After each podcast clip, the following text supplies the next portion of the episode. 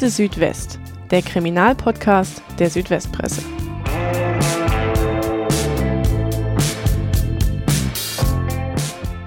Hallo und herzlich willkommen zu einer neuen Folge von Akte Südwest. Mein Name ist Rebecca Jakob und neben mir sitzt wieder mein Kollege Roland Müller. Hallo.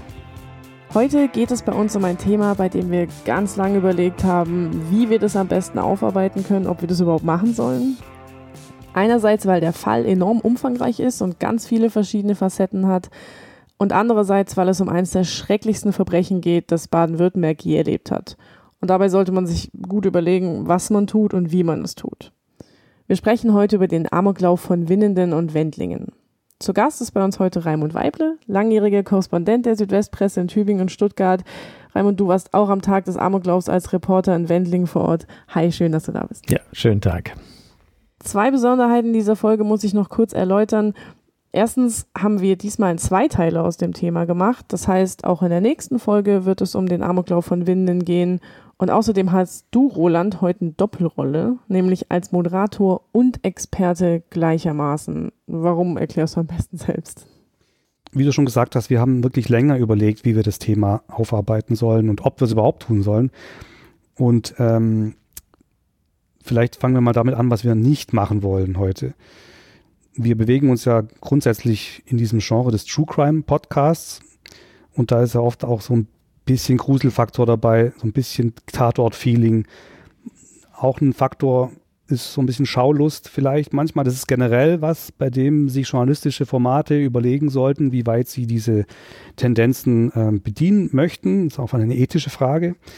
Aber bei dem Thema ähm, wie dem Amoklauf von Winnenden kommt sowas einfach überhaupt nicht in Frage, wäre komplett unangemessen.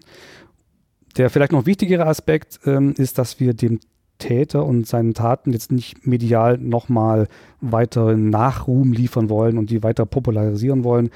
Man weiß nämlich genau, dass dieser Nachruhm, dieser zweifelhafte Nachruhm oder mehr als dieser schreckliche Nachruhm genau das Ziel ist, warum die Täter ihre Taten begehen, dass sie einen ganz großen Abgang bekommen, nochmal groß auf den Titelseiten und überall vorkommen und dass genau das auch eben Nachahmer inspiriert. Und ähm, deswegen muss man da einfach extrem vorsichtig sein als Medium. Und auch wichtig ist natürlich, dass man das Thema so behandeln muss, äh, dass es auch den Opfern, Angehörigen, aber auch den Helfern, die zum Teil traumatisiert sind, ähm, einfach gerecht wird. Wir haben bei unserer Berichterstattung im letzten Jahr, als der zehnte Jahrestag war, schon gespürt und gemerkt, wie sensibel man da vorgehen muss und dass viele das immer noch extrem belastet. Kleine Vorschau an der Stelle. In der nächsten Folge werden wir uns dann übrigens genau mit dieser Opferperspektive stärker auseinandersetzen und beschäftigen, was das mit der Stadt gemacht hat, was, wie die Schule weiterarbeiten kann und wie die Menschen so eine Tat verarbeiten können, wenn überhaupt. Äh, heute konzentrieren wir uns ein bisschen darauf, was sind die Ursachen von Amokläufen, welche Anzeichen hätte man in diesem Fall eigentlich sehen müssen, um vielleicht auch ein bisschen was daraus zu lernen, zu sehen, warum es hat es hier nicht geklappt. Und das sind so ein paar Themen, zu denen ich eben auch was sagen kann, weil ich dazu recherchiert und geschrieben habe. Tja, deswegen bin ich heute quasi in Personalunion hier. Bevor wir damit starten, würde ich aber noch mal kurz zusammenfassen, was eigentlich passiert ist, genau an jenem 11. März 2009 in Winnenden und Wendlingen. Um 9.30 Uhr hat der 17-jährige Schüler Tim K. seine ehemalige Schule, die Albertville Realschule in Winnenden, betreten und er schießt mit der Beretta seines Vaters sieben Schüler und Schülerinnen und eine Lehrerin. Zwei Schülerinnen sterben dann noch auf dem Weg ins Krankenhaus, neun weitere und eine Lehrerin werden vom Täter verletzt. Drei Minuten später um 9.33 Uhr geht der Notruf bei der Polizei ein. Drei Streifenpolizisten kommen auf dem Schulgelände an und die tun jetzt was sehr, sehr Mutiges und auch was Gutes, das vielleicht viele Leben gerettet hat. Die wurden nämlich nach dem Amoklauf von Erfurt geschult wie sie sich in solchen Situationen zu verhalten haben und sind direkt rein ins Schulgebäude gegangen. Die haben nicht auf das Spezialeinsatzkommando gewartet, sondern sind direkt reingegangen, um die Zeit zu verkürzen, die der Täter noch hat, um ihm sofort jegliche Handlungsmöglichkeit zu nehmen. Tim K. bemerkt es natürlich, flieht und erschießt auf seiner Flucht zwei weitere Lehrerinnen. Der Täter flieht dann durch den Garten des benachbarten ZFPs, des Zentrums für Psychiatrie in Winden, und er schießt auf dem Weg noch einen Mitarbeiter dort, einen Gärtner. Auf dem Parkplatz der Psychiatrie zwingt der Täter einen Autofahrer, ihn mitzunehmen. Nach einer langen Irrfahrt gelingt es dem Fahrer, sich zu befreien. er springt aus dem fahrenden Wagen und Tim K. flieht weiter zu Fuß in ein Industriegebiet in Wendlingen. Trifft auf eine Polizeistreife, es kommt zum Schusswechsel und dabei wird der Täter auch durch Schüsse in beide Beine verletzt. Daraufhin flieht er in ein benachbartes ähm, Autohaus und will dort einen Fluchtwagen haben von den dortigen Angestellten. Den bekommt er aber nicht. Daraufhin erschießt er einen Kunden und einen Verkäufer. Dann kommt es erneut zum Schusswechsel mit der Polizei vor dem Autohaus. Tim flieht auf ein benachbartes Firmengelände und tötet sich dort selbst durch einen Kopfschuss. Insgesamt feuert der Täter bei dem Amoklauf 112 Schüsse ab, tötet 15 Menschen und sich selbst und verletzt elf weitere dabei.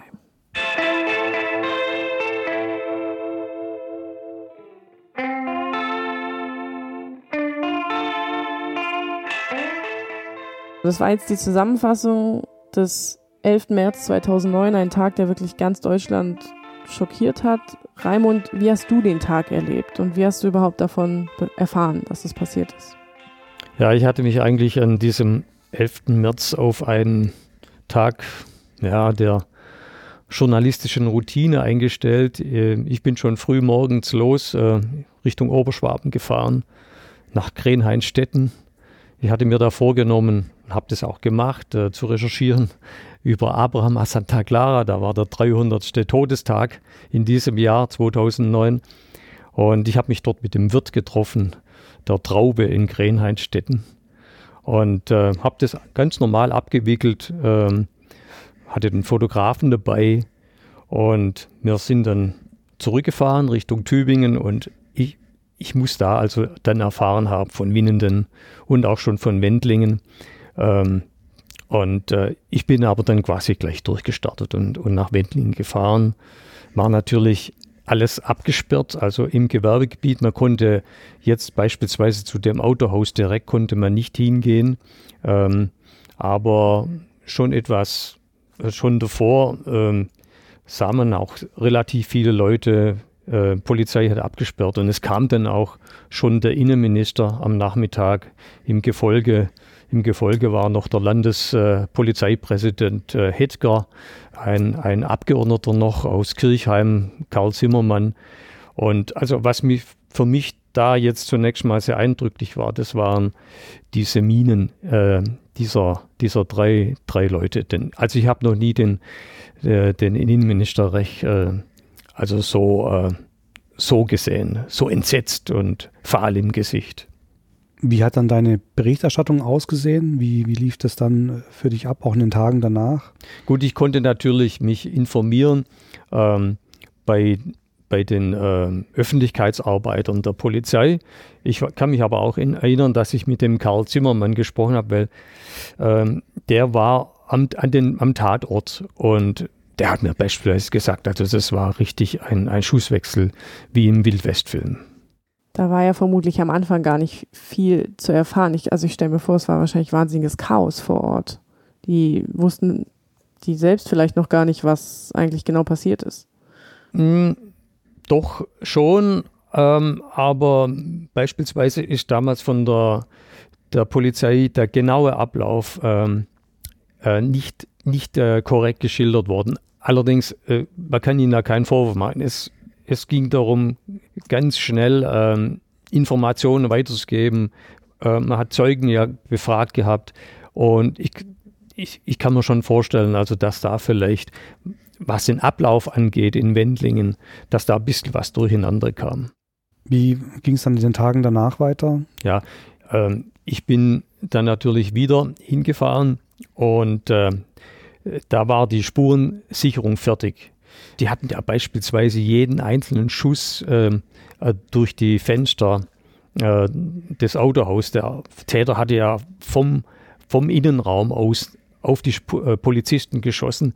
Die mussten alles ganz genau aufnehmen. Aber das hatten sie zu diesem Zeitpunkt, also am Tag danach, hatten sie das gemacht und äh, man konnte dann ähm, man konnte dann reingehen. Es waren auch sehr viele Schaulustige da, ganz klar. Also da waren sehr viele Neugierige, die wollten, wollten sehen, ähm, was da zu sehen ist. Ich glaube, der Schock ähm, war enorm und auch das mediale Beben, das der Amoklauf ausgelöst hat, mh, hm, war etwas, was es bis dato in Deutschland nicht gegeben hat. Man muss ja ein bisschen sagen, dass es der erste Amoklauf des Internetzeitalters war in Deutschland. Also Es gibt in Deutschland nicht, Gott sei Dank, nicht sehr viele Amokläufe, aber die es bis dato gab. Die größeren ähm, waren bei Bad Reichenhall 1999 mit, mit fünf Toten insgesamt und Erfurt mit 17 Toten. Das war im Jahr 2002. Das waren damals große Medienereignisse, aber es gab eben noch keine sozialen Medien. Facebook startete erst 2004, Twitter gibt es seit 2006. Und die Wucht, mit der dieses Ereignis jetzt in, quasi in Echtzeit durchs Land fegte, das kannte man, kannte man bis dahin, glaube ich, nicht. Ähm, vieles, was heute bei ähnlichen Taten wie Anschlägen und so uns beschäftigt, haben wir da zum ersten Mal erlebt. Zum Beispiel, dass es ein verwackeltes Handyvideo gab von Tim K., wie er da eben auf diesem äh, noch kurz bevor er sich erschießt, äh, noch mit der Waffe rum, rumfuchtelt. Äh, das haben Leute aus dem benachbarten Firma aus dem Fenster aufgenommen. Es gab auch große Verwirrung bei der Polizei, nicht nur, dass der Ablauf anfangs ein bisschen verwechselt wurde. Innenminister Herbert Rech hat äh, auf der ersten Pressekonferenz auch gesagt, dass die Tat im Internet angekündigt wurde, dass der Täter auf dem Forum CrowdChan ähm, die Tat angekündigt habe, was aber sich als Fälschung herausgestellt hat später. Die Meldung wurde erst später hochgeladen. Also alles, was wir aus der Welt des Netzes heute kennen in solchen Fällen, menschenverachtende Kommentare, Memes, Falschmeldungen und auch, dass der Täter im Netz von Leuten gefeiert wird, ähm, das sehen wir da zum ersten Mal und dass dann auch Verschwörungstheorien sofort hinterherkommen, dass es alle als eine Inszenierung der Geheimdienste sei, das ließ auch nicht lange auf sich warten. Das wäre nochmal ein ganz eigenes Kapitel. Und nur noch ein Satz zur Medienwirkung äh, wird natürlich in diesen Tagen und Wochen massiv beklagt, dass sich manche Medienvertreter auch sehr daneben benommen haben. Also Schüler belästigt. Äh, wird berichtet von einer Leiter an der Friedhofsmauer, wo dann die erste Beerdigung fotografiert werden sollte. Das gipfelte dann in dem Transparent, ähm, das die Kinder der Alberville Realschule ins Fenster hingen, lasst uns in Ruhe und ist auch dann eine Gegenstand von einer kritischen Aufarbeitung gewesen in der Folge, also innerhalb des Medienbetriebs. Also ich weiß natürlich, dass ähm, Kollegen äh, in Winnenden sehr aufdringlich waren und äh, es ging ja so weit, äh, dass offenbar ähm, Schülerinnen ähm, äh, aufgefordert worden sind, vor der Kamera zu weinen. In Wendlingen war es sicherlich etwas anders, weil ähm, äh, sämtliche Leute, jetzt beispielsweise von dem Autohaus, ja, die sind alle abgeschirmt worden. Die waren alle weg und deswegen war es gar kein, gar kein Zugriff, sage ich jetzt mal, möglich für, für Kameraleute, für, für Journalisten. Dann muss man auch noch dazu sagen, also äh, Winnenden mit den Schülern war jetzt, man kann sagen, für die Weltpresse interessanter als jetzt die Vorfälle in, in, in Wendlingen. Sogar Al Jazeera hat damals äh, sich irgendeinen Sprecher irgendwie ins Fernsehen geholt, der dann auf Schwäbisch, also schwäbischem Englisch irgendwas erzählen sollte. Also die Weltpresse war wirklich sehr interessiert an diesem Thema, verständlicherweise. Das Geschehen in Winnenden und diese Dramatik an der Schule hat natürlich ähm, diesen Amoklauf sehr, sehr stark bestimmt. Ähm, da gab es natürlich auch dann hunderte Betroffene, die direkt an der Schule gewartet haben auf ihre Kinder, wie sie rauskamen. Aber es gab auch Dutzende Schulen im Umfeld, ähm, die abgeriegelt wurden, weil der Täter auf der Flucht war und man nicht wusste, wo er als nächstes auftauchen könnte. Rebecca, du warst damals auch selbst noch Schülerin. Ja, ich war 17, als es passiert ist. Und ich bin bei Tübingen zur Schule gegangen in Rottenburg. Aber die, unsere Schule wurde nicht abgeriegelt, aber was du schon angesprochen hast mit dem Internet damals, dass sich das so schnell verbreitet, also wir hatten alle keine Smartphones, aber wie schnell wir davon erfahren haben, war schon ja beeindruckend. Und wir haben uns, also es, es, waren auch viele Gerüchte dabei. Man hat dann gehört, der Täter ist auch durch Tübingen gefahren und das war ja in der Nähe und dann. Das ähm, stimmte aber. Ja, das, das, stimmte tatsächlich. Wir wussten aber nicht so richtig, was ist eigentlich los. So, also wir wussten, da ist ein Amoklauf passiert, aber ob der jetzt wirklich zu uns kommt, wussten wir natürlich nicht. Haben wir eigentlich auch nicht geglaubt, aber wir waren natürlich alle irgendwie in Alarmbereitschaft sind, aber soweit ich mich erinnere, nicht nach Hause geschickt worden oder irgendwas. Es war nur erhöhte Alarmbereitschaft und die Maßnahmen danach haben wir natürlich mitbekommen. Also auch an unserer Schule gab es dann Trainings, wie verhält man sich und es gab dann so ein Codewort, was auf dem Flur durch die ähm, Lautsprecher über die Lautsprecher angesagt wurde, Frau Koma kommt, war das damals bei uns. Ähm, ja, genau, also Koma wie Amok. Ähm, und die Stimmung war einfach lauter Teenager, alle sind irgendwie aufgekratzt, man war schon ängstlich und man hat sich natürlich immer wieder gefragt, kann das bei uns auch passieren? Und man hat sich seine Mitschüler vielleicht mal ein bisschen genauer angeguckt, so gibt es da jemanden, den wir total ausgrenzen, ähm, mit dem man schon lange nicht mehr geredet hat und der einem einsam vorkommt oder so. Da, dazu hat es geführt, was eigentlich auch positiv dann ist in letzter Instanz. Dieser Podcast wird unterstützt von der Systemhaus Ulm GmbH. Wenn wir über Kriminalfälle reden, dann sollten wir eine Sache nicht vergessen. In Corona-Zeiten findet auch eine Welle von Internetkriminalität statt. Die Systemhaus Ulm GmbH ist auf IT-Sicherheit spezialisiert und bekommt zurzeit fast jeden Tag Anrufe von betroffenen Firmen. Wie die IT-Security-Spezialisten berichten, ist gerade so ziemlich alles an Schadsoftware im Einsatz, was auf euren privaten Rechnern oder der IT in den Firmen Schaden anrichten kann. Das geht von Phishing-E-Mails mit Links zu Webseiten, die Schadsoftware enthalten, bis hin zu Erpressungssoftware. Seien wir mal ehrlich, wer wird denn bei einer Mail mit dem Betreff Impfstoff gegen Corona gefunden nicht neugierig und klickt drauf? Und schwupp habt ihr euch nebenbei Schadsoftware oder einen Trojaner geladen, der im schlimmsten Fall das ganze Unternehmen lahmlegt. Die IT-Spezialisten von der Systemhaus Ulm GmbH haben in den letzten Wochen fast alle Arten von Attacken gesehen. Sie wissen, was zu tun ist, um solche Angriffe erfolgreich abzuwehren. Weitere Informationen gibt es im Internet unter www.systemhaus-ulm.de. Jetzt wissen wir, wie die Tat abgelaufen ist und was dieser Amoklauf für ein riesiger Schock war, der durchs ganze Land gegangen ist. Der Täter ist jetzt tot. Jetzt geht die Suche nach Erklärung los. Die Politik diskutiert über das Waffenrecht, über Killerspiele, Mobbing, alles Mögliche und sucht vor allem die Schuld bei den Eltern. Dabei geht es immer wieder um die große Frage, die sich wahrscheinlich jeder gestellt hat. Hätte man diese Tat verhindern können? Und wenn ja, wie und wann? Ja, oft sind solche Diskussionen ja ein bisschen Ausdruck von Hilflosigkeit. Wenn man sich das Unerklärliche irgendwie erklären will und sehr, wenn dann direkt politische Forderungen kommen, sind es oft dann muss mir vergeben, wenn ich das Wort benutze, Schnellschüsse, ähm, die vielleicht gar nicht, gar nicht wirklich weiterhelfen oder den Kern des Problems ähm, erreichen. Beim Amoklauf von Winnenden muss man aber, denke ich, was die anderen Fragen angeht, schon sagen, ja, natürlich, man hätte das verhindern können. Und das macht ihn auch so tragisch ähm, auf, auf gewisse Weise. Man hätte ihn an ganz vielen Stellen verhindern können, wenn man nur an ein paar entscheidenden Weichenstellungen richtig gehandelt hätte. Zum Beispiel, und deswegen waren manche der Debatten schon auch wirklich sinnvoll, wenn der Vater einfach die Waffe vernünftig weggesperrt hätte. Ja, äh, das ist ja relativ schnell äh, aufgeklärt worden, ähm, dass eben diese Waffe nicht gesichert war, nicht sicher aufbewahrt war, weil nämlich, also die Identität, Identität von ähm, Tim K. war ja relativ klar, weil er in der Schule erkannt worden ist. Und deswegen ist auch ein Spezialkommando der Polizei sofort äh, zum Elternhaus gefahren und, äh, mit, und mit dem Vater durchs Haus gegangen und er hat ihnen auch gezeigt, wo er diese Waffe aufbewahrt hat. Ne? Er hat in den Schrank reingeschaut und äh, hinter, hinter einem Stapel von Pullovern geguckt. Die Waffe war nicht mehr da. Also es war schon ganz klar, diese Waffe war nicht im Tresor und Außerdem mache auch relativ schlampig, äh, was die Aufbewahrung von Munition geht. Äh, er war ja ein, ein, Sportschütze.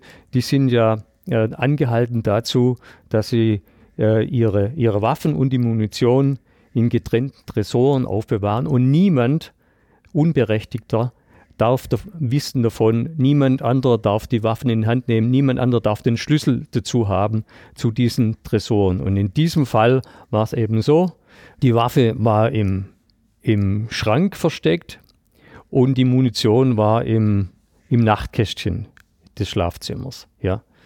Und da hat also der Vater die Polizisten hingeführt. Das ist dann auch sogar äh, aufgenommen worden. Da gibt es ein Video davon, das dann auch vor Gericht gezeigt worden ist. Also es war sonnenklar, dass der Vater einen großen Fehler begangen hat.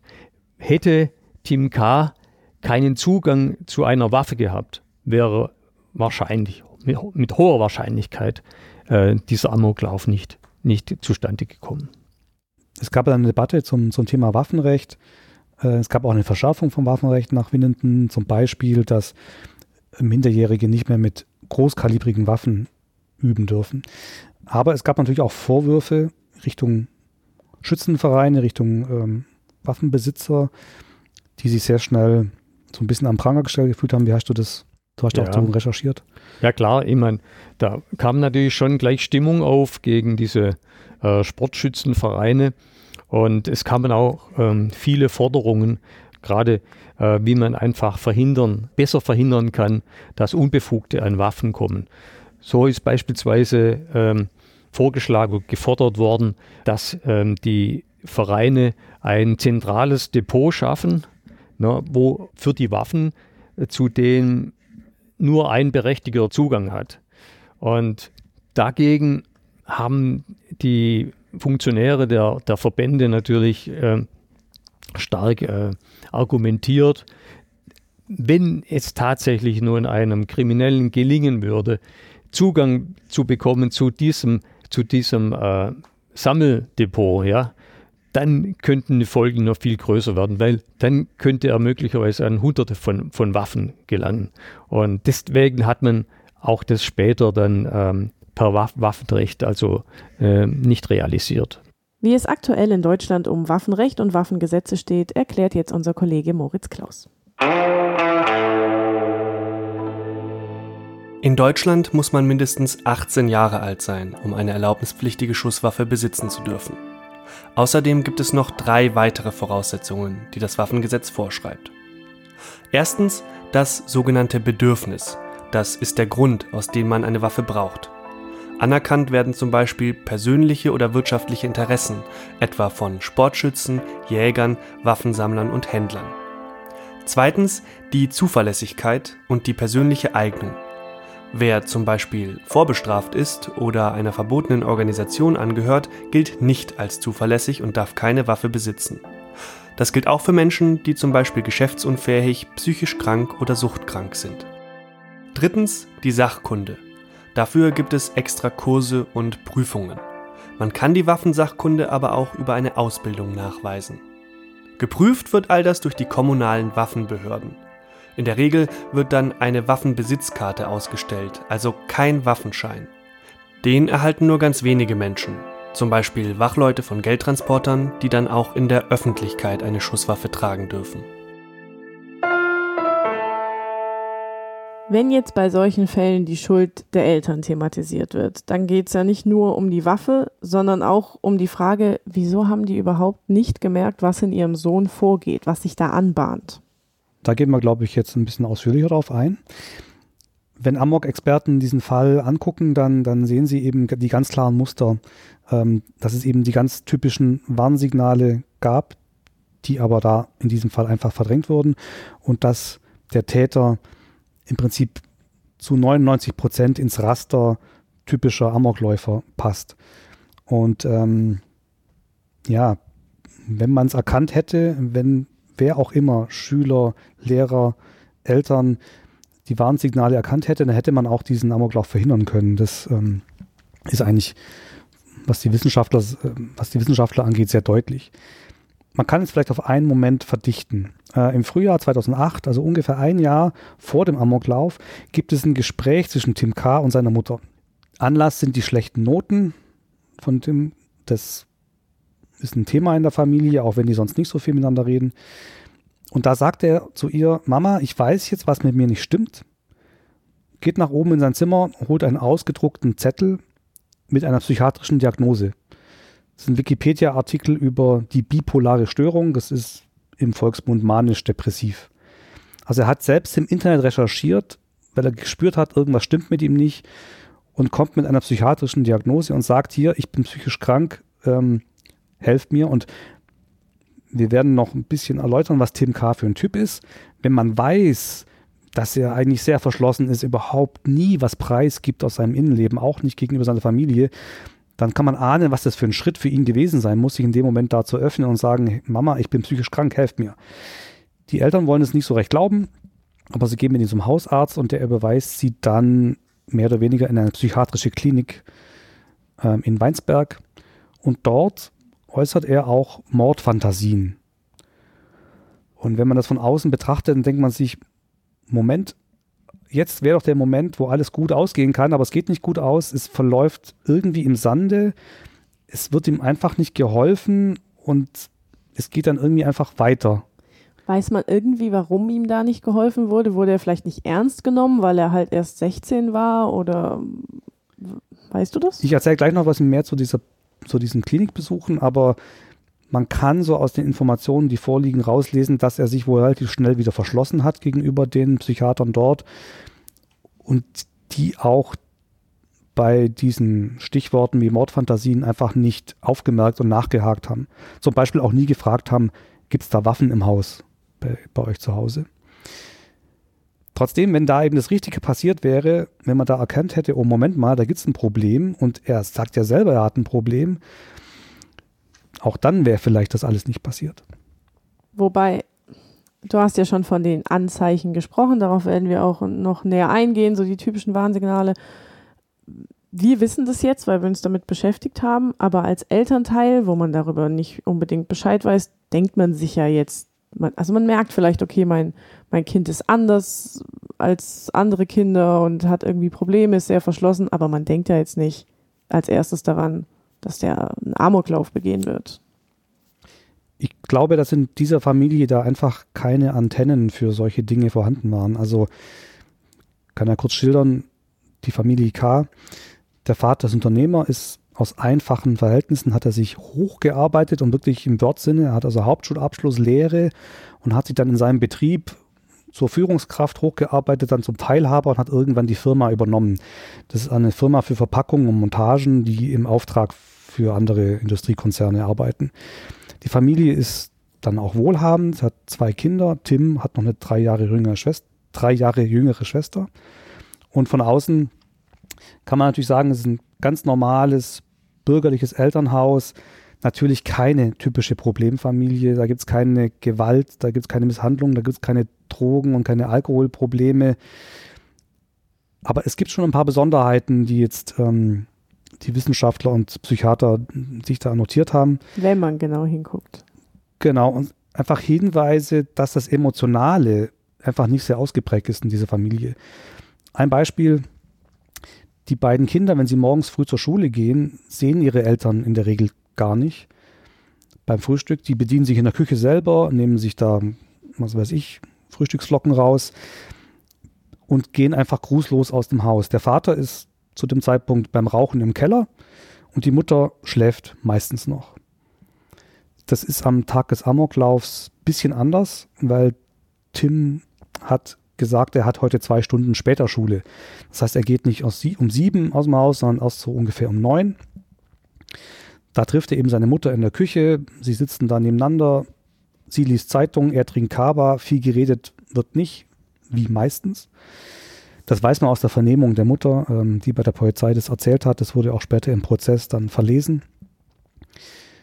Und irgendwann geht sie in den Keller, macht die Buchhaltung für die Firma und hört, wie oben die Tür ins Schloss fällt, dann weiß sie, okay, Tim ist draußen.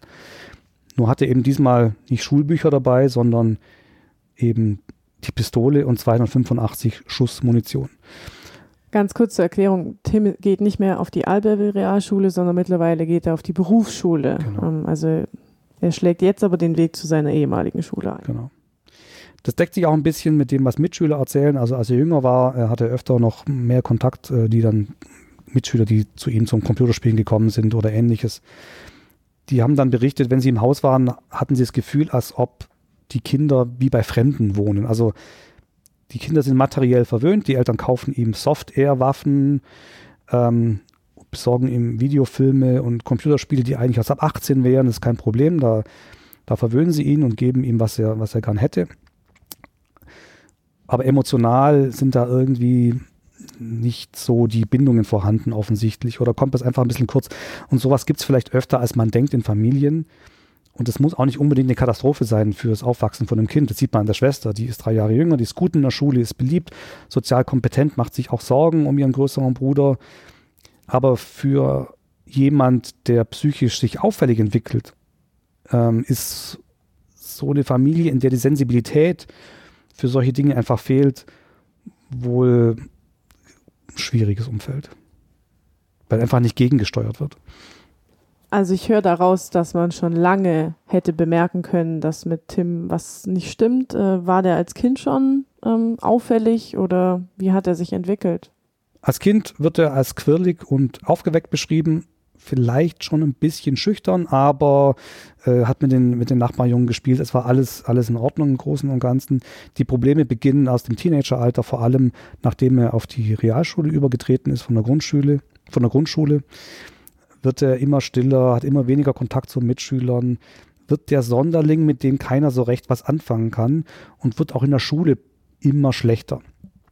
Und das ist schon typisch für die Entwicklung von Persönlichkeitsstörungen wie Psychiater sagen, dass die sich in der Pubertät, selbst wenn sie schon früher angelegt sind, verfestigen, entwickeln. Also in dieser Phase, wo man, wo die Kindheit vorbei ist, wo sich die Identität, Identitätsfindung vollzieht und auch die Charakterentwicklung. Das sind so die Phasen, wo sich Persönlichkeitsstörungen manifestieren und wenn man nicht gegensteuert, im Zusammenspiel mit der Umwelt ähm, eben auch verfestigen und verschlechtern können. Er wird dann zum Einzelgänger, der auch gehänselt wird und immer mehr in seine Gedankenwelt abdriftet, der bei Mädchen nicht ankommt. Und in der Familie wird das irgendwie wahrgenommen, aber wohl verdrängt. Es müsste eigentlich klar sein, dass der Junge darunter auch leidet, dass er keine Freunde hat. Aber man lässt es laufen. Man ist wohl einfach nicht in der Lage, damit umzugehen und denkt, es wächst sich schon aus. Und Tim selbst kann eben, wie schon gesagt, sich überhaupt nicht öffnen, was die Themen angeht ähm, und spricht sowieso sehr wenig ähm, und schon gar nicht über irgendwelche Dinge, die ihn umtreiben und beschäftigen. Deswegen ist es eben so eine große Chance, die da gewesen wäre in dem Moment, wo er sagt, Mama, ich bin psychisch krank, helft mir. Man muss ja sagen, dann haben die Eltern reagiert, auch wenn sie ihn offenbar, wie du gesagt hast, nicht ganz ernst genommen haben. Deswegen sind sie erstmal zum Hausarzt gegangen und der hat ihn dann überwiesen. Aber ja, leider hat es nicht verfangen. Es hat, ist im Sande verlaufen, hast du vorhin schon gesagt. Wie genau ist es abgelaufen?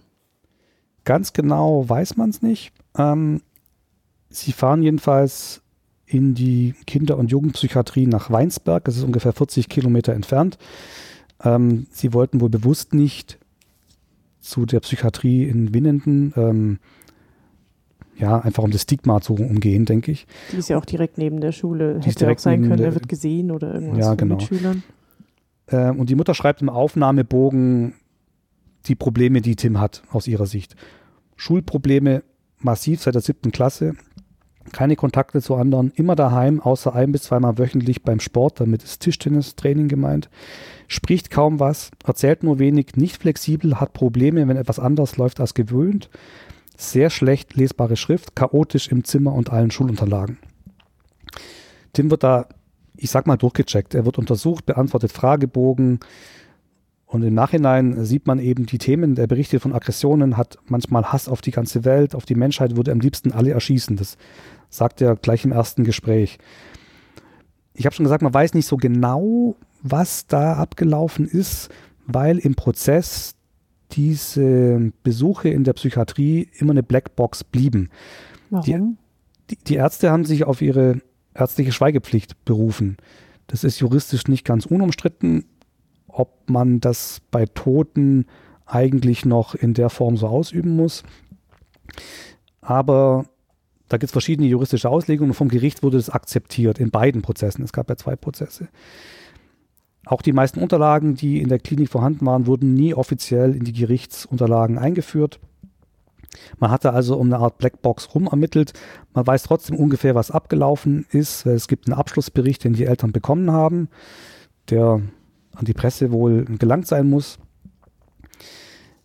Was man aus diesen Unterlagen deuten kann, aus dem, was da vorliegt, ist, dass sich eben, wie ich schon gesagt habe, Tim einfach während der Begutachtung wieder verschlossen hat und der hat diese Mordfantasien wohl nur einmal im ersten Gespräch geäußert. Danach haben aber auch andere Psychiater mit ihm zu tun gehabt und da wurde nie nachgehakt. Er wurde einfach allgemein durchgecheckt. Ähm, und es gibt dann ein Abschlussgespräch und eine Diagnose. Die Ärzte sagen, ja, sie würden sagen, er hat eine soziale Phobie, also das manisch-depressiv oder diese bipolare Störung wurde nicht festgestellt und empfehlen eine weitere psychiatrische Behandlung bei einem ambulanten ähm, Arzt. Und dazu ist es nicht gekommen? Also was in diesem Abschlussgespräch gesagt wurde, da gibt es zwei Varianten. Die Eltern haben es wohl so aufgenommen als Erleichterung, naja, okay, ist nichts Ernstes, er muss einfach mehr unter Leute. Ähm, die Ärzte sagen, nach dem, was man weiß, sie haben eben dringend empfohlen, eine weitere Behandlung. Das passiert aber nicht, der Tim möchte das nämlich nicht. Er möchte nicht in weitere psychiatrische Behandlung, vielleicht hat er in dem Moment auch schon resigniert, dass das zu irgendwas führt. Sie scheinen ja nicht so sehr zu ihm durchgedrungen zu sein, wenn er sich direkt wieder verschlossen hat. Also vielleicht wollte er sich den auch nicht mehr anvertrauen. Das ist jetzt Spekulation. Das ist rein spekulativ, ja, auf jeden Fall.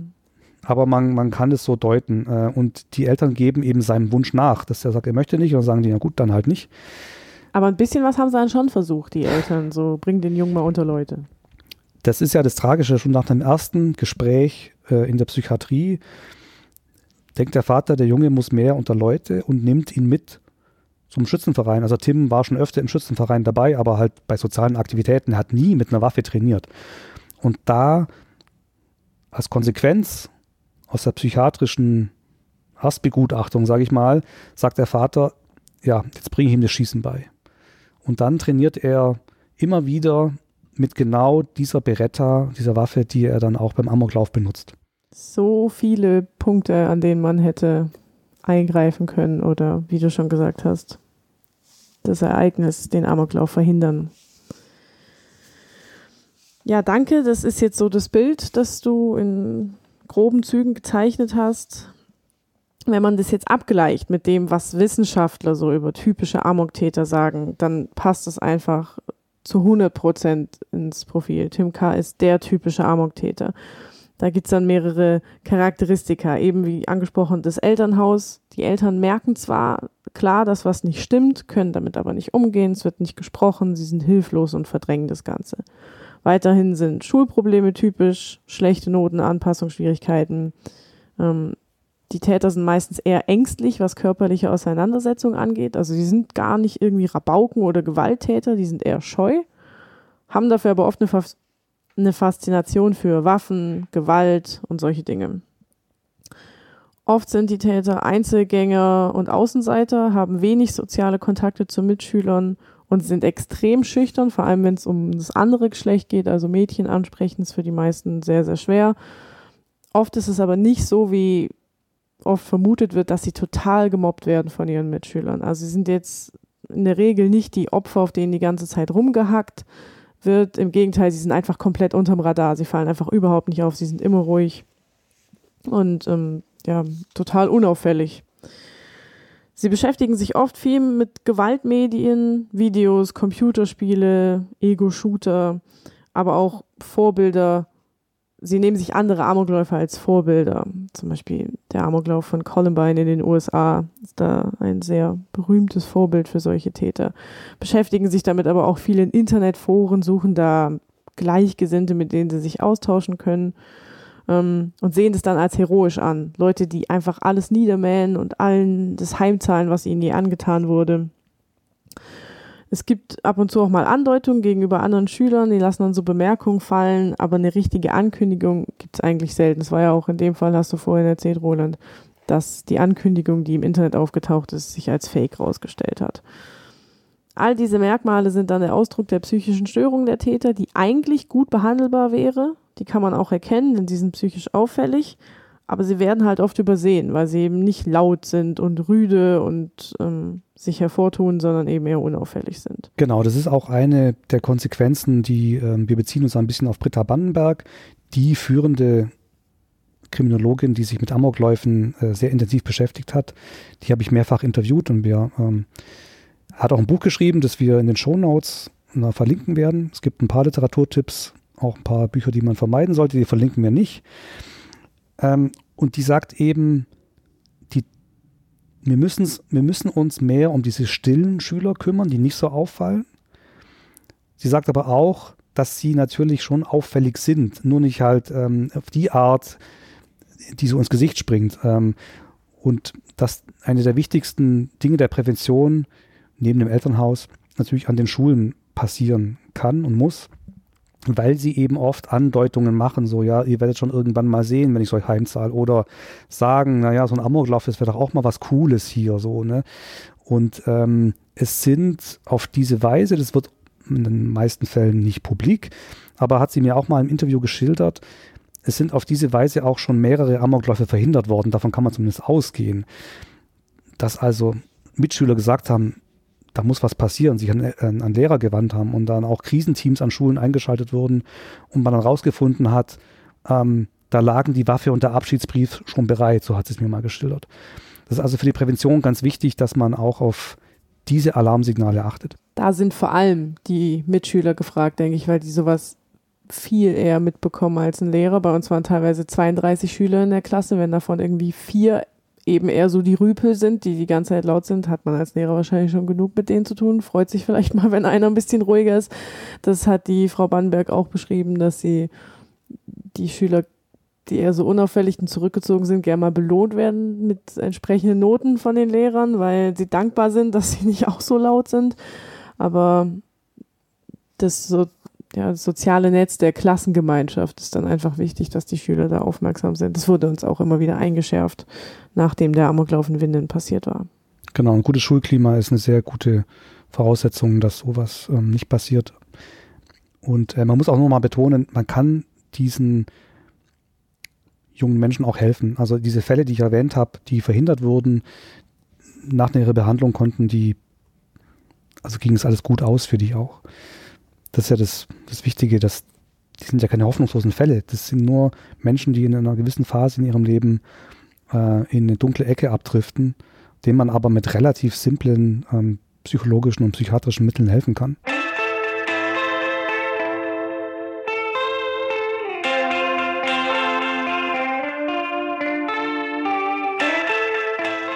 Sechzehn Menschen sind jetzt tot. Der Täter ist tot.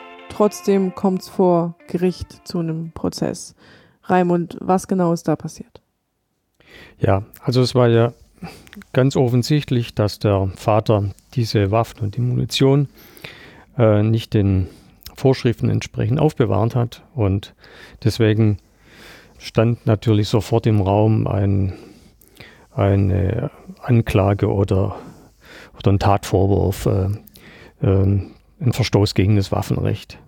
Und tatsächlich war es dann auch so, dass die Staatsanwaltschaft Stuttgart äh, einen Strafbefehl erlassen hat, beziehungsweise beantragt hat, muss man ja dann bei Gericht beantragen, aber ein Strafbefehl also ausschließlich ähm, wegen Verstoß gegen das Waffenrecht.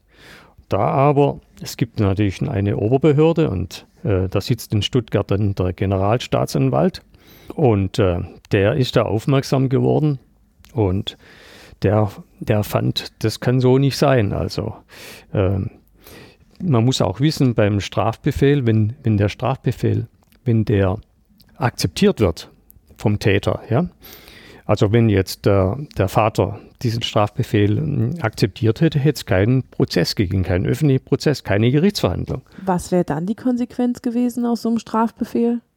Ja, er hätte einfach vermutlich einen er hätte eine, eine Geldbuße bezahlt, ne?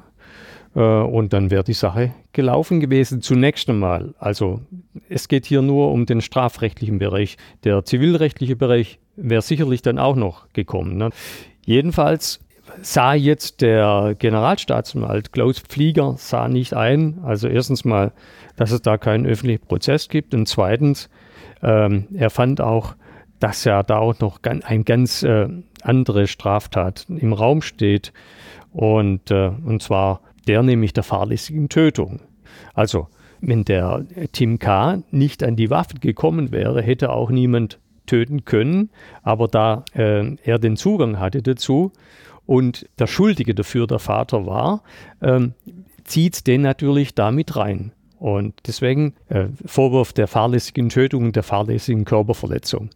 Wie gesagt, da hat also nun der Generalstaatsanwalt insistiert und es ist dann auch tatsächlich dann so vor Gericht gegangen.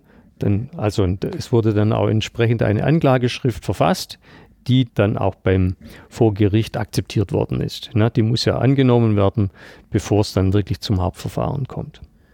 Das war vor allem, denke ich, auch für die Angehörigen wichtig, die ähm, eine Mitschuld durchaus, einige von denen haben durchaus eine Mitschuld gesehen beim Vater. Allerdings gab es auch den Vorwurf, dass das Ganze jetzt ein Schauprozess gewesen wäre. Kannst du dazu was sagen? Schauprozess, da haben sicherlich äh, manche auch bei, bei den äh, Sport, äh, Sportschützenvereinen haben daran gedacht, also dass, dass das eigentlich unnötig wäre, jetzt jemand so in das Licht der Öffentlichkeit äh, zu zerren. Aber man muss auch an die Opfer denken. Denen ist daran gelegen, dass so ein Fall dann auch wirklich überprüfbar äh, abgewickelt wird. Also dass wirklich dann es zu einem Prozess kommt, wo sie selber dann auch neben eine, eine Nebenklage erheben können, wo sie sich wirklich am, am Prozess beteiligen können, wo sie auch Anträge äh, stellen können, also wo sie auch wirklich eingreifen können ne, über ihre Anwälte. Und äh, natürlich war das auch eher im Prozess der, der Opfer und auch der Angehörigen, dass es zu einem öffentlichen Prozess kommt. Und so kam es dann auch. Ist es denn normal für einen Generalstaatsanwalt, sich bei sowas einzuschalten bei so einem Verfahren? Ja, also dafür ist er eigentlich da. Also er kann, er kann sogar so weit gehen, er könnte den Fall sogar auch ähm, an sich ziehen. Man sieht es ja auch oft, äh, wenn es um Terrorakte geht, dann, dann schält sich der Bundesanwalt ein. Ne? Aber so ist es auch. Also der behandelt hat den Fall die Staatsanwaltschaft Stuttgart, die haben die Ermittlungen geführt und so weiter. Aber es ist so ein, ein Fall, der wird natürlich dann auch dem dem Dienstvorgesetzten in der Generalstaatsanwalt vorgelegt. Und dann kann der sich dazu äußern, der kann, der kann sagen, äh, nee, also das finde ich nicht richtig, also ihr müsst es wirklich jetzt erweitern, ne, diesen äh, Straftatbestand. Oder ja, wie, wie vorhin gesagt, er kann es auch ähm, an sich ziehen. Er hat es nicht an sich gezogen in diesem Nein. Fall, aber er hat gesagt, hey, Er hat angeregt, er hat angeregt und da wissen natürlich die, die Staatsanwälte schon, ähm, woher der Wind weht. Oder ja, also das ist dann schon üblich, also dass man dann auch Folge leistet. Auch wenn die Begeisterung vielleicht nicht so ganz Ja. groß war. Ja. wie so ein Ermittlungsverfahren eigentlich abläuft und was alles passiert, bevor es zu einem Gerichtsprozess kommt, das erklärt uns jetzt wieder unser Kollege Moritz Klaus. Bevor es zu einem Strafprozess vor einem Gericht kommt, durchläuft ein Fall viele Schritte. Zuerst startet die Staatsanwaltschaft ein Ermittlungsverfahren. Dazu ist sie verpflichtet, wenn sie zum Beispiel durch eine Anzeige von einer möglichen Straftat erfährt. Entscheidend für Ermittlungen ist der sogenannte Anfangsverdacht. Die meisten Verfahren werden im Laufe der Ermittlungen eingestellt. Meist, weil kein hinreichender Tatverdacht besteht, kein Verdächtiger gefunden wird oder weil ein Vergehen so geringfügig ist, dass kein öffentliches Interesse an einer Strafverfolgung besteht. Bei Strafsachen von geringer Bedeutung kann die Staatsanwaltschaft auch einen Strafbefehl beantragen. Der Beschuldigte erhält dann, wenn er zustimmt, eine Strafe vom Gericht, ohne dass eine Hauptverhandlung stattfindet. Wenn ein Verfahren nicht eingestellt und auch nicht mit einem Strafbefehl erledigt wird, dann erhebt die Staatsanwaltschaft nach Abschluss der Ermittlungen Anklage vor Gericht. Das Gericht entscheidet, ob es diese Anklage zulässt. Dazu muss es zum Schluss kommen, dass aufgrund der vorliegenden Fakten wahrscheinlich ist, dass der Beschuldigte verurteilt wird. Ist das nicht der Fall, kann das Gericht die Anklage nicht zulassen oder sogar Nachermittlungen der Staatsanwaltschaft anordnen. Erst wenn all diese Verfahrensschritte und Hürden überwunden sind, eröffnet das Gericht das Hauptverfahren und der Prozess beginnt. Es kommt jetzt also zum Prozess gegen den Vater von Tim K. Roland, du warst öfter bei Gericht vor Ort und hast es äh, hautnah miterlebt. Wie waren deine Eindrücke vom Prozess? Ja, ich war einige Male dort. Ähm, ich war nicht der Hauptberichterstatter für den, für den Prozess. Ähm, unser Kollege, der das über Monate gemacht hat, wollte heute nicht hier sein. An dieser Stelle aber trotzdem herzliche Grüße. Und irgendwann kriegen wir dich äh, zum Podcast. Es war, es war ein Riesenprozess. Ähm, der Saal musste extra umgebaut werden, weil so viele Beteiligte im Saal sitzen mussten. Es gab natürlich enorme Sicherheitsvorkehrungen, die dann auch nochmal verschärft wurden im Lauf des Prozesses, weil es ähm, Hinweise gab auf Drohungen gegen den Vater aus der Nebenklägerschaft. Es gab insgesamt 41 Nebenkläger, die mit 21 Anwälten vertreten waren und 28 Prozesstage, in denen wirklich viel passiert ist. Das kann man auch gar nicht alles nacherzählen und manches davon ist auch im Nachhinein auch nicht mehr so relevant, aber nur zum Beispiel ein Schöffe wurde entlassen, also ein Laienrichter, äh, weil er nachts betrunken Stuttgart aufgegriffen wurde äh, und Gerichtsunterlagen dabei hatte und die Polizisten beschimpft hat. Da musste ein Ersatzschöffe dann bestellt werden. Ähm, Und wie schon angedeutet, die Erwartungen an den Prozess waren natürlich riesig, auch aufgrund dieser Vorgeschichte. Die Opfer wollten eine Stimme haben und wollten einfach eine Aufarbeitung der Tat erleben. Sie wollten dem Vater in die Augen gucken. Es gab da Hoffnung auf Aussöhnung, ist vielleicht ein großes Wort, aber schon sowas in der Richtung, auf eine Aussprache wenigstens und irgendwie auch einen kathartischen Abschluss und äh, na, dann eben auch eine Signalwirkung. Also es war schon auch der politische Hintergrund, wie schon erwähnt, dass ähm, den Waffenbesitzern ihre Verantwortung, die sie haben ähm, in ihrem Eigenheim, was sie mit den Waffen anstellen, ähm, schon auch nochmal deutlich gemacht werden sollte. Und äh, dem ganzen Druck, der darauf lastete, konnte der Prozess im Ende nicht gerecht werden. Es bleibt am Ende halt doch ein Gerichtsverfahren. Es ist keine Therapiesitzung und ähm, keine politische Veranstaltung. Er hat gewisse eigene Regeln. Es wurde dann aber über weite Strecken auch unnötig hässlich und giftig. Inwiefern kannst du da genauer drauf eingehen? Also es gibt zwei Sachen. Das eine war das Verhalten des Angeklagten. Wie schon gesagt, die, die Angehörigen haben sich da schon was erwartet, dass dann, dass da was rüberkommt, sage ich mal. Er hat aber geschwiegen ähm, vor Gericht bis ganz zum Schluss. Er hatte kein Wort gesagt, kein Wort des Bedauerns, keine emotionale Äußerung. Er saß einfach schweigend da und ist dann auch noch eigenmächtig weggeblieben. Also er war zwischenzeitlich krankgeschrieben, wurde dann von einem Amtsarzt begutachtet und wieder gesund geschrieben und ist dann danach aber trotzdem eigenmächtig nicht zum Prozess erschienen. Und das Gericht hat dann völlig überraschend für alle entschieden, dass das okay ist, dass er wegbleiben kann. Also er hat also 18 von 28 Prozesstagen verpasst. Viele Angehörige haben sich jeden angetan und der Angeklagte nicht. Das hat, glaube ich, kein Prozessberichterstatter ähm, je erlebt, dass der Angeklagte einfach wegbleiben kann. Viele haben diesen Paragraphen im, in der Strafprozessordnung, der das irgendwie wohl ermöglicht, nicht gekannt vermutlich. Ich weiß nicht, Raimund, ob du sowas schon mal erlebt hast Nein. vor Gericht, dass der Angeklagte nicht mehr kommt. Was passiert denn normalerweise? Wird verschoben der Prozesstag dann, oder? Ja, genau. Also als er krank war, wurde das ausgesetzt. Da wurde mhm. der Prozess verschoben oder die, die Termine verschoben. Ähm, aber eigenmächtig wegbleiben, äh, das ist eigentlich nicht drin. Und das war eine große Überraschung, dass das Gericht das zugelassen hat. Und habe ich auch seither und vorher und nie davon gehört oder jemals selber erlebt. Und manche hatten auch Bedenken, ob das vielleicht ein Revisionsgrund sein könnte dass der ganze Prozess nochmal aufgerollt werden muss. Was er musste, aber nicht deswegen. Also das war natürlich auch für viele ein Schlag ins Gesicht, dass also der Angeklagte nicht kommt. Also es gab keinerlei Kommunikation oder irgendeine Art von Kontaktaufnahme des Angeklagten mit den Angehörigen. Er hat ganz am Schluss bei den Plädoyers im letzten Wort das, doch das Wort ergriffen, hat dann unter Tränen oder mit Tränen erstickter Stimme, da war ich nicht dabei, das hat mir der Kollege erzählt, ähm, kurzes Statement abgegeben, ganz kurzes Statement. Also er fühlte sich verantwortlich, es tue ihm alles sehr leid, er hat den Angehörigen das Mitgefühl ausgesprochen und der Polizei gedankt, die ihn ja auch in der ganzen Zeit beschützt hat. Kurz und knapp, immerhin etwas, aber ähm, nach dieser ganzen Prozessgeschichte ganz am Schluss war das natürlich bei weitem nicht genug. Es hat auch Versuche gegeben, außerhalb des Prozesses was anzubahnen, eine Aussprache. Das hat, soweit man weiß, aber nie irgendwas äh, gebracht. Also das Verhalten des Angeklagten war schon ein Aspekt, der viele extrem irritiert hat und auch viele Hoffnungen enttäuscht hat. Zieht sich ja durch die ganze Geschichte. Das ist schon vorher in der Familie, wird nicht geredet und es wird nicht mit Konflikten und Emotionen irgendwie umgegangen und das Verhalten dann vor Gericht. Ging es dann so weiter? Vielleicht war er auch dazu einfach nicht in der Lage. Ich meine, dem muss es psychisch natürlich auch nicht gut gegangen sein, aber das weiß man alles nicht. Was man weiß, ist, wie es eben gewirkt hat und auf viele hat es extrem befremdlich gewirkt. Und das wurde dann noch ergänzt durch das aggressive Auftreten seiner Anwälte.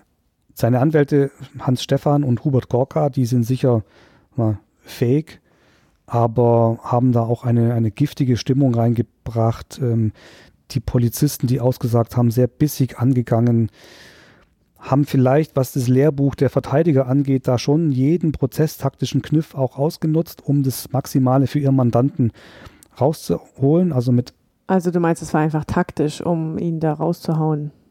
Genau, sie haben alle Haken und Ösen, wie es wahrscheinlich ein guter Verteidiger ähm, macht, den bissigen Ton mal ausgespart.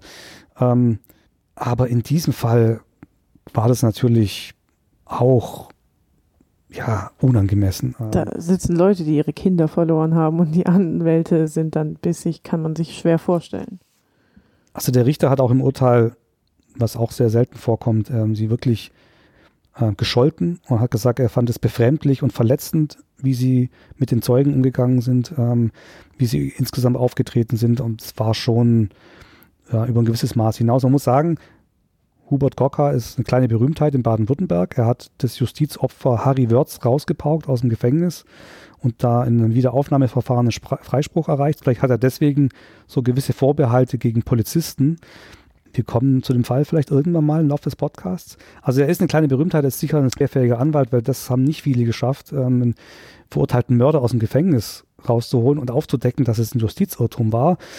Aber ähm, in diesem Prozess mh, hm, sind sie schon sehr weit gegangen. Also die Fähigkeiten als Anwalt unbestritten sehr gut, aber die Art der Verteidigung war respektlos. Genau. Ihr Ziel war natürlich eine Verurteilung ähm, zu einer Gefängnisstrafe, zu einer Haftstrafe zu vermeiden. Das haben sie geschafft. Haben sie geschafft. Jetzt kann man darüber streiten, wie wahrscheinlich das überhaupt gewesen wäre. Fahrlässige Tötung, keine Vorstrafen und solche Sachen, ob der wirklich jemals bedroht war, ins Gefängnis zu wandern. Gut, aber es war schon eine Haftstrafe, aber zur Bewährung ausgesetzt. Genau. Genau. Es konnte Haft vermieden werden. Ja, stimmt, das war unklar ausgedrückt. Ich meinte nur, er muss nicht ins Gefängnis. Ich, ich glaube, es wäre ja von vornherein unwahrscheinlich gewesen, dass er ins Gefängnis gemusst hätte.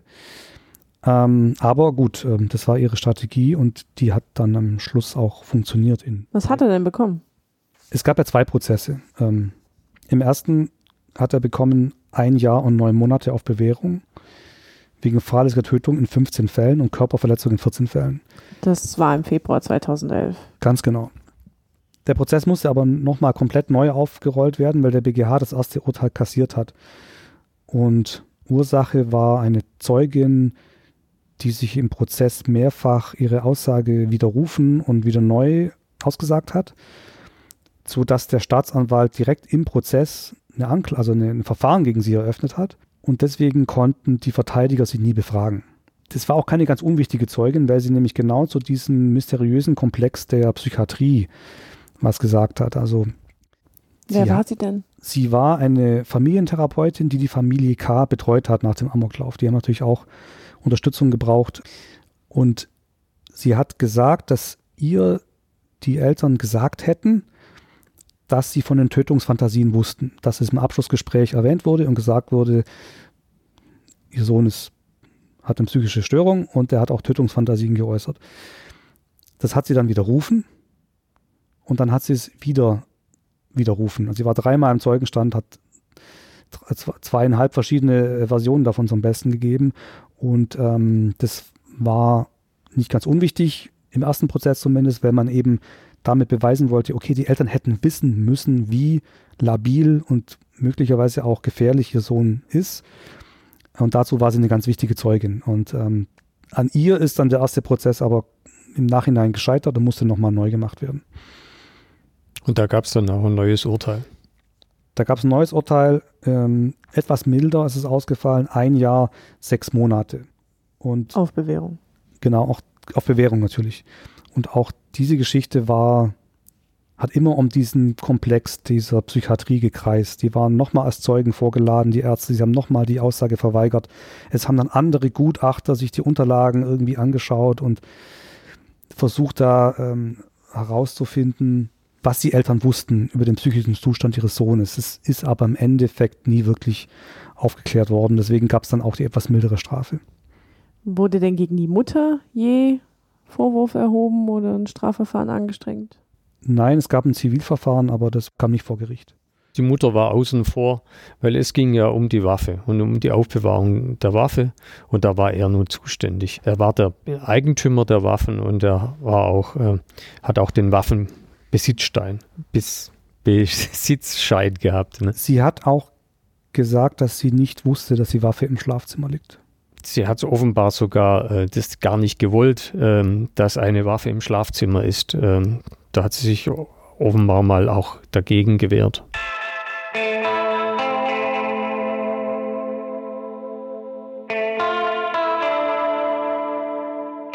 Also es gab wenn ich es nochmal zusammenfasse, zwei größere Enttäuschungen in dem Prozess. Das eine ist, wie gesagt, dass diese Vorgänge in der Psychiatrie nie ganz aufgeklärt wurden. Das andere ist, dass es wie nie eine Annäherung zwischen Täter- und Opferseite gab.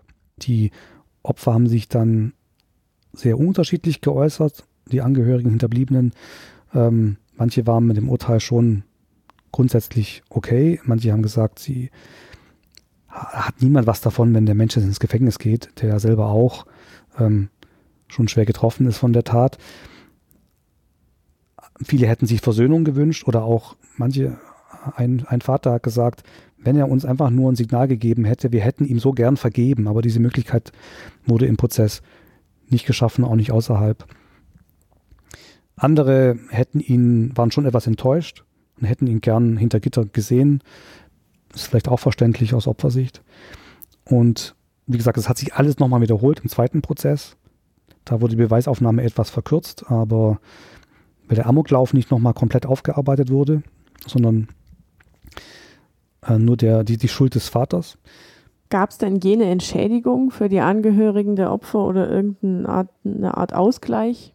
Ein Problem war, dass schon die zivilrechtlichen Forderungen und die Schadenersatzforderungen auch diesen Prozess schon überschattet haben. Das hat vielleicht auch manche Aussage verhindert und manche Strategie der Anwälte auch mit beeinflusst. Vielleicht waren sie deswegen auch so aggressiv, weil sie die Familie auch vor dem Ruin bewahren wollten. Es kam danach eine ganze Reihe von Zivilprozessen. Es gab Millionenforderungen unter anderem der Stadt gegen die Familie K. Also da war am Anfangs von 14 Millionen die Rede, weil die komplette Schule umgebaut werden musste zum Beispiel und auch viele andere Dinge. Es gab eine Klage der Familie gegen das Klinikum Weinsberg auf 8,8 Millionen Euro, weil sie die eben als mitverantwortlich ähm, angesehen haben. Weil die auch nicht gemerkt haben, dass mit dem Sohn was nicht stimmt. Genau, die haben gesagt, wenn wir Eltern es äh, nicht gemerkt haben, aber die Psychiater, die Experten, die hätten es doch merken müssen. Ähm, die Klage wurde abgewiesen, da wurde nichts draus. Ähm, es gab dann noch eine Einigung auf einen Vergleich über 500.000 Euro an die Unfallkasse Baden-Württemberg, weil da auch ganz viele Therapien und ähm, ähnliche Dinge mit bezahlt wurden. Und die Versicherung der Eltern hat 400.000 Euro an die Stadt Winnenden gezahlt. Das ist dann übrig geblieben von diesen Millionenforderungen im Endeffekt. Auch über einen Vergleich, ne? Außergerichtlich. Ganz, genau. Ob damit jetzt schon alle Schadenersatzprozesse durch sind, das weiß ich gar nicht genau. Da ist seit Jahren eigentlich nichts mehr ähm, öffentlich berichtet worden. Aber es ging da schon auch um große Summen und irgendwann war so ein Punkt erreicht, wo diese Geldforderungen eigentlich der Aufklärung ein bisschen im Weg standen, weil die schon vor allem im zweiten Prozess überschattet haben. Ähm, weil alles, was vor Gericht gesagt wurde, ist ja dann quasi aktenkundig und konnte dann für die Zivilprozesse eingeführt werden. Und ähm, das war sicherlich eine ungute, sicherlich eine ungute Entwicklung für diese ganze Sache, unter anderem auch deswegen, weil man irgendwann das Gefühl hatte, es geht nur ums Geld, es geht nicht mehr um diesen Fall und das, das Traumatische und was dadurch ausgelöst wurde. Was dann auch dazu führt, dass eventuell Aussagen gar nicht erst getätigt werden, aus Angst, dass die Versicherung dann nicht mehr zahlt oder so. Die eigentlich zur Aufklärung hätten beitragen können. Genau, die Versicherungen spielen im Hintergrund da eine Rolle. Und gerade jetzt beim Aussageverhalten der Psychiatrie kann das eine Rolle gespielt haben, neben der Berufung auf die Schweigepflicht. Wie ist denn die Familie von Tim Kader rausgekommen? Weiß man da was dazu, wie es denen heute geht? Man weiß so viel, ähm, dass die Familie eine neue Identität bekommen hat. Also die haben einen neuen Namen gekriegt. Die sind auch weggezogen mit unbekanntem Ziel. Also ähm, man hat äh, davon, davon, dafür gesorgt, also dass äh, niemand, niemand weiß, wo sie wohnen, ähm, auch zu ihrem Schutz, weil ja immer befürchtet worden ist, dass möglicherweise auf sie vielleicht ein Anschlag äh, verübt wird. Also das war zu ihrer Sicherheit und man kann sicherlich sagen, ähm, dass das äh, auch begründet war. Ne? Also die, die Familie war tatsächlich in Gefahr und deswegen auch die neue Identität die, und der neue Wohnort. Und keiner, wir wissen alle nicht, wo sie sich heute befinden. Das muss ja auch eine wahnsinnige, neben der psychischen Belastung auch finanziell, die sind ja, die mussten ja Unsummen bezahlen, die Familie, auch wenn die Versicherung da einiges bezahlt hat.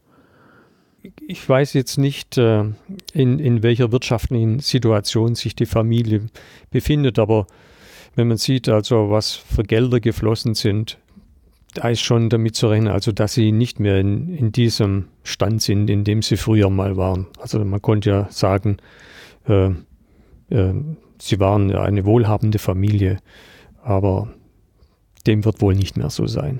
Auch die Firma, von der wir schon gesprochen haben, existiert in der Form nicht mehr. Die ist vor einigen Jahren aus dem Handelsregister gelöscht worden und auch in der Örtlichkeit, ähm, in der sie sich befand, also in dem Gebäude, ist es ein ganz anderer Betrieb drin. Bleiben natürlich noch die Angehörigen, die auch jetzt elf Jahre später immer noch mit diesem Amoklauf leben müssen und irgendwie zurechtkommen müssen. Die Stadtwinnenden, die auf ewig wahrscheinlich dieses Stigma haben wird. Ähm, man hört den Namen Winden und denkt sofort an den Amoklauf wie die Stadt damit umgegangen ist, wie die Angehörigen, die überlebenden Opfer damit umgegangen sind. Das sind alles Fragen, mit denen sich dann meine Moderationskollegen in der nächsten Folge in Teil 2 unserer Miniserie beschäftigen werden. Euch Roland und Raimund auf jeden Fall vielen Dank, dass ihr dabei wart. Ja, vielen Dank. Ja. Raimund, das so. Vielen Dank auch, ja. Ja, Dank auch an euch, liebe Zuhörerinnen und Zuhörer, dass ihr diesmal wieder mit dabei wart. Alle Sendungen zum Nachhören gibt es unter swp.de slash akte. Folgt uns gerne auch auf Twitter unter akteswp. Und falls ihr Anregungen, Wünsche, Kritik, Lob für uns habt, dann schickt uns doch eine Mail an podcast.swp.de. Danke und bis zum nächsten Mal. Tschüss.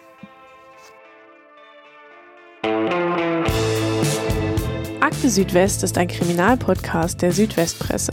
Moderation Roland Müller und Rebecca Jakob. Sprecher Verena Schüli und Moritz Klaus. Produktion Moritz Klaus. Gestaltung Beniamino Raiola.